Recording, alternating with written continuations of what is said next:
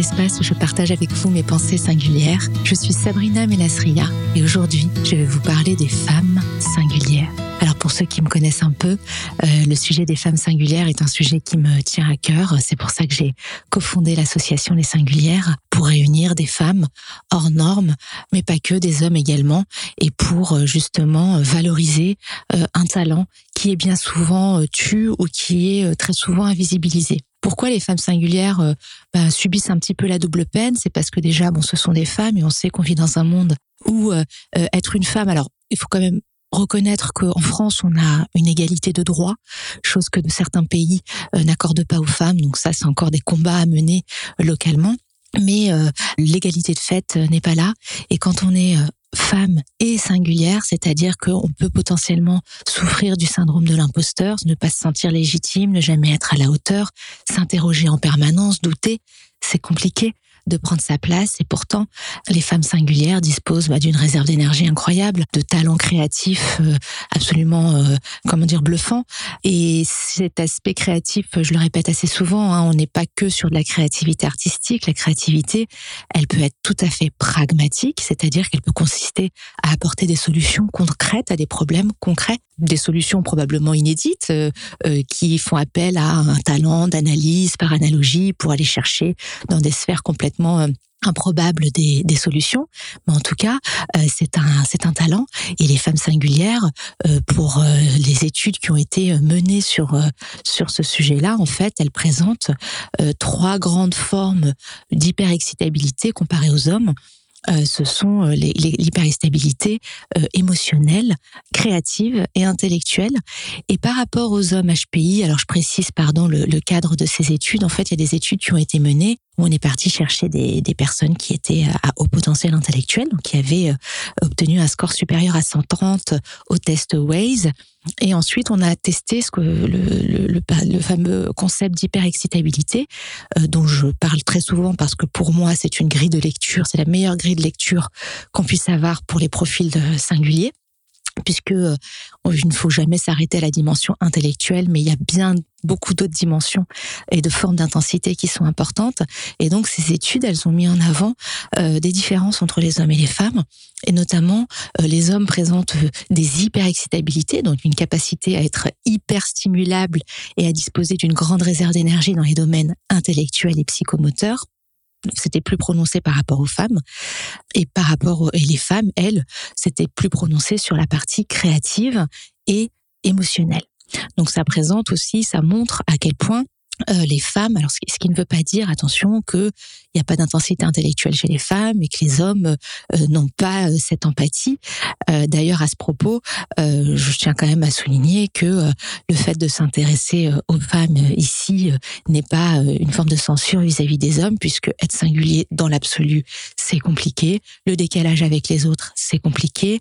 Le fait de creuser en profondeur des sujets de ne pas aimer les small talk parce que c'est pas assez profond et c'est un peu trop superficiel ou de ressentir les émotions des autres et de de manière très intense euh, les hommes le singulier le vivent le vivent également hein. il n'y a pas de il y a pas de, de discrimination là-dessus mais quand on est femme, euh, force est de constater que c'est plus compliqué parce qu'on hérite euh, de tout le transgénérationnel, de tous les interdits, les corsets invisibles euh, que la société bah, nous, impose hein, sans, sans le nommer. C'est ça qui est compliqué, c'est qu'en fait on se rend même plus compte comporte en nous ces espèces d'autocensure, euh, sachant que concrètement, euh, on a accès à l'école, on a accès au travail, on a, on a tous les accès à l'égalité de droit.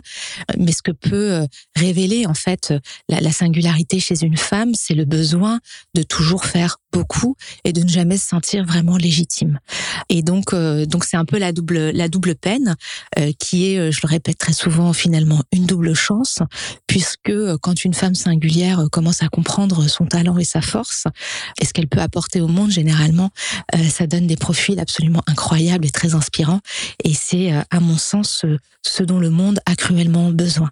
D'où euh, aussi toutes les actions de mettre en visibilité toutes ces femmes qui doutent, qui se questionnent Et euh, pour euh, vous donner un, exemple, quand euh, j'organise par exemple avec l'association des, tables rondes et que j'ai des femmes absolument qui ont des parcours absolument incroyables, elles me demandent à chaque fois si elles sont légitimes, si le sujet, voilà, là-dessus, elles maîtrisent énormément le sujet, donc elles sont à l'aise. Là, c'est un peu moins maîtrisé, donc elles, elles essayent de circonscrire les, les sujets.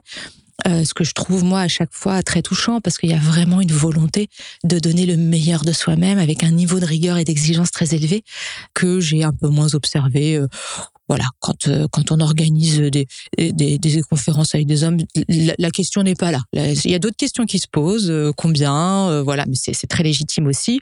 Mais ce besoin de se dire, voilà, est-ce que je suis la bonne personne, est-ce que je suis à la hauteur, c'est quelque chose qui à chaque fois m'interpelle parce que sur le papier elles ont des parcours incroyables et quand elles l'expriment, elles ont une compréhension en profondeur de leur expérience qui leur fait d'elles en fait des personnes qui sont excellentes pour transmettre et aussi inspirer euh, les jeunes filles euh, d'aujourd'hui euh, qui elles peuvent aussi souffrir de ce syndrome de l'imposteur. Et ces femmes là justement elles ont à mon sens un rôle en tout cas nous avons un rôle vis-à-vis des jeunes générations pour faire bouger les lignes et puis pour leur donner confiance en elles. Et donc quand on est en décalage par rapport aux autres quand on questionne euh, notre monde, parce que c'est ce que font les singuliers de, mieux, c'est questionner, poser des questions euh, quand quelque chose leur semble pas logique ou quand il y a, y a un problème d'éthique ou quand il y a un problème d'injustice. Bah, c'est des personnes qui vont interroger, qui vont dire mais pourquoi ça marche comme ça en fait? Ça devrait pas fonctionner comme ça. Et donc euh, plus euh, une femme singulière cumule les, intensités, plus euh, bah, elle va se sentir en décalage et et, et, puis bah, évidemment cette question de la légitimité va se poser parce qu'elle va se dire est-ce que je peux m'exprimer? Parce qu'avec tout le doute que je cumule et toutes les toutes les questions que je pose finalement, est-ce que euh, je suis légitime à m'exprimer euh, sur ce sujet? Alors, on sait que la démarche scientifique et philosophique eh ben, repose avant tout sur des questions, parce que chercher la vérité, c'est poser des questions, c'est pas avoir des certitudes et retranscrire mot pour mot ce qu'on nous a appris sans être passé par la case esprit critique. Et donc, euh, ces femmes, elles vont avoir euh, tendance à, à manquer de confiance en elles. Et c'est ce que j'évoquais auparavant, c'est le fameux syndrome de l'imposteur à cause de cette singularité. Et en plus, euh, comme elles ne sont, elles sont moins visibles, c'est-à-dire que le nombre de femmes qui passent sous les radars est absolument impressionnant.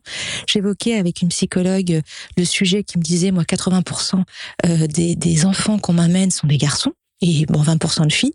Or, euh, on sait qu'il n'y a pas de, il y a autant de, filles que de garçons euh, singuliers. Et pourquoi? Bah parce que les garçons se manifestent bien vite, ils s'intègrent pas, euh, ils ont pourvu de travailler, ils travaillent pas. Là où les filles, bah elles ont plus une tendance à se suradapter et donc à répondre aux injonctions sociétales, au mieux euh, parentales, euh, même si ça peut leur sembler euh, injuste ou parfois même un peu injustifié, elles vont le faire parce qu'elles elles vont croire entre guillemets dans leurs jeunes années que c'est comme ça qu'il faut faire parce qu'elles écoutent leurs parents, elles écoutent ce que la société dicte et à un moment donné, il y a euh, ce grand, ce grand tiraillement entre cette petite voix intérieure euh, et ce bouillonnement intérieur dû à cette intensité hein, qui demande à s'exprimer et qui trouve pas les choses logiques, qui trouve les choses injustes. Et puis, bah, les attentes extérieures et la façon dont la singulière pense avoir compris ce que le monde attendait d'elle. Et donc, quand il y a ce tiraillement qui est trop fort, et eh ben c'est ce que j'évoque assez souvent. Euh, bah, c'est là où on peut observer des dépressions très sévères chez les jeunes filles souvent qui surprennent les parents euh, parce que ils comprennent pas comment la, la petite fille brillante euh, est passée euh, de elle, elle, elle avait des bonnes notes à elle a une phobie scolaire, elle veut plus aller à l'école. Ça, c'est des cas extrêmes, mais ça existe parce que cette singularité a été totalement intériorisée, non exprimée et peut-être peu reconnue et donc du coup euh, se conformer à un cadre quand on est euh, hors cadre quelque part quand notre notre énergie elle consiste plutôt à faire euh, bouger les lignes et à et à remettre en question des normes qui nous paraissent pas logiques en fait eh bien ça provoque pour certaines filles bah, des, des, explosions quand ce grand écart est, est trop fort et donc c'est pour ça que c'est important de sensibiliser et, et, vraiment de comprendre ce qu'est la singularité. Le test de QI, c'est un outil, j'en parle beaucoup, c'est pas le seul et c'est pas indispensable. Moi, j'ai des femmes qui n'ont pas fait de test de QI, mais qui sont convaincues, qui ont compris leur mode de fonctionnement, qui ont compris qu'elles avaient une pensée divergente, qui ont compris qu'elles adoraient être, euh, avoir de nouvelles idées, que quand elles ont une problématique, elles la creusent en profondeur et, qui disent, ben moi, je sais comment je fonctionne, j'ai pas besoin de test. Mais pour la plupart, en fait, euh, qui passent sous les radars, qui sont pas détectées à l'école, euh, bah du coup, elles se retrouvent un petit peu euh, seules avec cette différence qu'elles portent en elles, cette différence cognitive qui crée le décalage avec les copains à l'école, qui crée le décalage avec avec peut-être parfois la famille si la famille ne le comprend pas et qui les isole intérieurement euh, là où extérieurement elles peuvent essayer de, se conformer et même si euh, bien évidemment il y a des rebelles chez les filles heureusement et qui ne se laissent pas faire et qui euh, voilà qui explosent leur singularité sans en avoir conscience parfois mais qui disent voilà ça c'est injuste je veux pas. Et qui ruent dans les brancards et qui généralement déplaisent un peu aux parents aux enseignants etc il y en a il y en a pas mal des, des rebelles et donc c'est c'est important de le souligner parce que pour moi le sujet de la femme singulière c'est vraiment le le sujet de la compréhension de l'acceptation de sa différence cognitive qui je ne le rappelle pas une maladie et qui permet quand c'est détecter jeune quand euh, la femme singulière euh, ou la fille, la petite fille singulière, quand on lui explique très jeune, oui, mais tu fonctionnes comme ça, mais oui, mais c'est normal que tu poses des questions parce que tu as besoin de comprendre, tu as besoin d'aller en profondeur dans les choses. Donc tu vas questionner la consigne du professeur. Et puis, bah, elle va te paraître peut-être un peu inutile, inintéressante. Oui, parce que toi, tu as cette approche-là et cette façon de comprendre les choses. Tous les enfants fonctionnent pas comme toi, euh, mais tu peux essayer de, de, questionner. Et puis, si tu vois que le professeur, bah, ça le gêne, parce que souvent, quand un enfant remet en question euh, ce qu'un adulte dit, généralement, si euh, l'adulte a des problèmes d'ego, bah, il peut mal le vivre. Euh, s'il est très ouvert au questionnement des enfants, bah, au contraire, il peut prendre ça comme une force. Moi, je suis convaincue que les enfants ont beaucoup à nous apprendre. je suis très humble par rapport à ça. Et donc, donc d'expliquer à cette jeune fille que dans son fonctionnement, c'est normal, en fait. Pour elle, c'est normal. Mais pour la norme, ça ne l'est pas. Et si très jeune, on arrive à sensibiliser nos filles, si les professeurs détectent euh, ces femmes tôt, si les parents apprennent à reconnaître chez leur enfant, chez leur fille, cette différence cognitive, eh bien, euh, pour la confiance en soi, pour ce fameux syndrome de l'imposteur, euh, ça fera une énorme différence.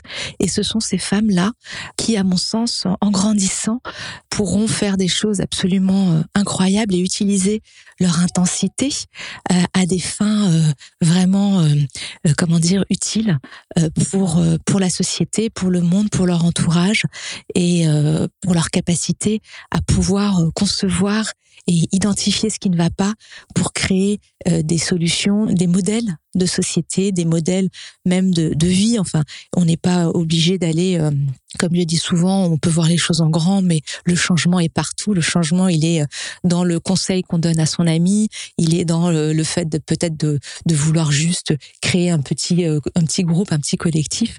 Mais c'est important, à mon sens, que les femmes se regroupent, les femmes singulières, qu'elles se parlent entre elles et qu'elles puissent comprendre qu'en fait elles ne sont pas seules et que euh, y a beaucoup de femmes qui fonctionnent comme ça, qu'elles se découvrent, qu'elles se révèlent. Moi, j'ai le bonheur euh, avec euh, l'association les singulières de voir des, femmes à chaque fois qui, comme si elles avaient. c'est toujours très touchant de voir à quel point quand on a compris quelque chose de soi qui était toujours là, mais c'était dans l'ombre, c'était tapis. Et quand elles comprennent, mais oui, mais en fait, c'est normal que je réagisse comme ça parce que je suis comme ça en fait. Et, c'est ok. Je suis quelqu'un d'intense je suis quelqu'un de d'enthousiaste je suis quelqu'un d'hyper empathique la, la, la, la, souffrance des autres mais pas ça ne pas je ne suis pas indifférente à la souffrance des autres. Et donc j'ai quand je vois ça, quand je vois ces choses-là, je, je réagis et je, et je ressens très intensément et j'ai besoin d'apporter euh, du changement et d'agir. Et quand elles découvrent en fait que c'est leur mode de fonctionnement et qu'elles découvrent cette part de d'elles-mêmes qu'elles avaient euh, probablement pas conscientisée, qu'elles n'avaient pas forcément vue, euh, ben c'est euh, toujours pour moi une source d'émerveillement. Et généralement, ce qui suit, en tout cas la, la phase de vie qui s'ensuit, n'est pas la même. Et c'est beau de voir euh, ces femmes reprendre confiance en elles, se sentir capables, légitimes, surtout légitimes, et avoir envie de, de faire bouger les choses. Voilà, je souhaite une belle journée des droits des femmes à l'ensemble des femmes. J'espère que plus d'hommes célébreront les femmes parce que les hommes portent aussi le féminin en eux et qu'en ayant, en ayant euh, la reconnaissance des femmes, en tout cas en, s'engageant pour ça, ils reconnaissent quelque part aussi leur part de féminin euh, qui a longtemps été tuée dans l'histoire. Euh, mais ce combat pour les femmes, c'est un combat au final pour le féminin et pour que justement les, les, hommes en général puissent accepter aussi cette part en eux, cette part de sensibilité, d'émotion, de créativité qui est pour moi indispensable à la société dans laquelle euh, on vit. Et je souhaite sincèrement que euh, cette journée du droit des femmes euh, disparaisse un jour et que ce soit, comme beaucoup de gens le disent, ça peut être un peu bateau, mais j'y pense vraiment tous les jours, la fête des femmes et des hommes. Voilà, j'espère que ces quelques mots vous auront apporté euh, des éclairages. N'oubliez pas que la psyché humaine n'est pas une science exacte, que chaque individu est unique. Donc ne gardez que ce qui fait sens pour vous. À bientôt pour de nouvelles pensées singulières.